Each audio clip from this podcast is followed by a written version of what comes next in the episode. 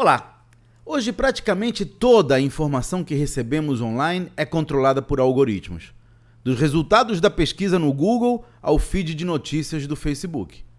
Esses códigos invisíveis é que decidem quais as informações que são mais prioritárias para nós e filtram as demais, o que tende a transformar a nossa experiência online numa câmara de eco. Recebemos notícias apenas das coisas com as quais estamos interessados no momento. Você já deve ter passado por isso. Faz uma pesquisa sobre um produto qualquer e de repente as propagandas desse item ficam perseguindo você até o fim dos tempos. Por isso, procure ser cético quanto à veracidade das notícias que recebe pela internet. E de vez em quando, use o seu navegador na forma anônima. Isso evita que os mecanismos de pesquisa possam rastrear você. Para mais dicas sobre negócios, inscreva-se no meu site claudionazajon.com.br. Até a próxima.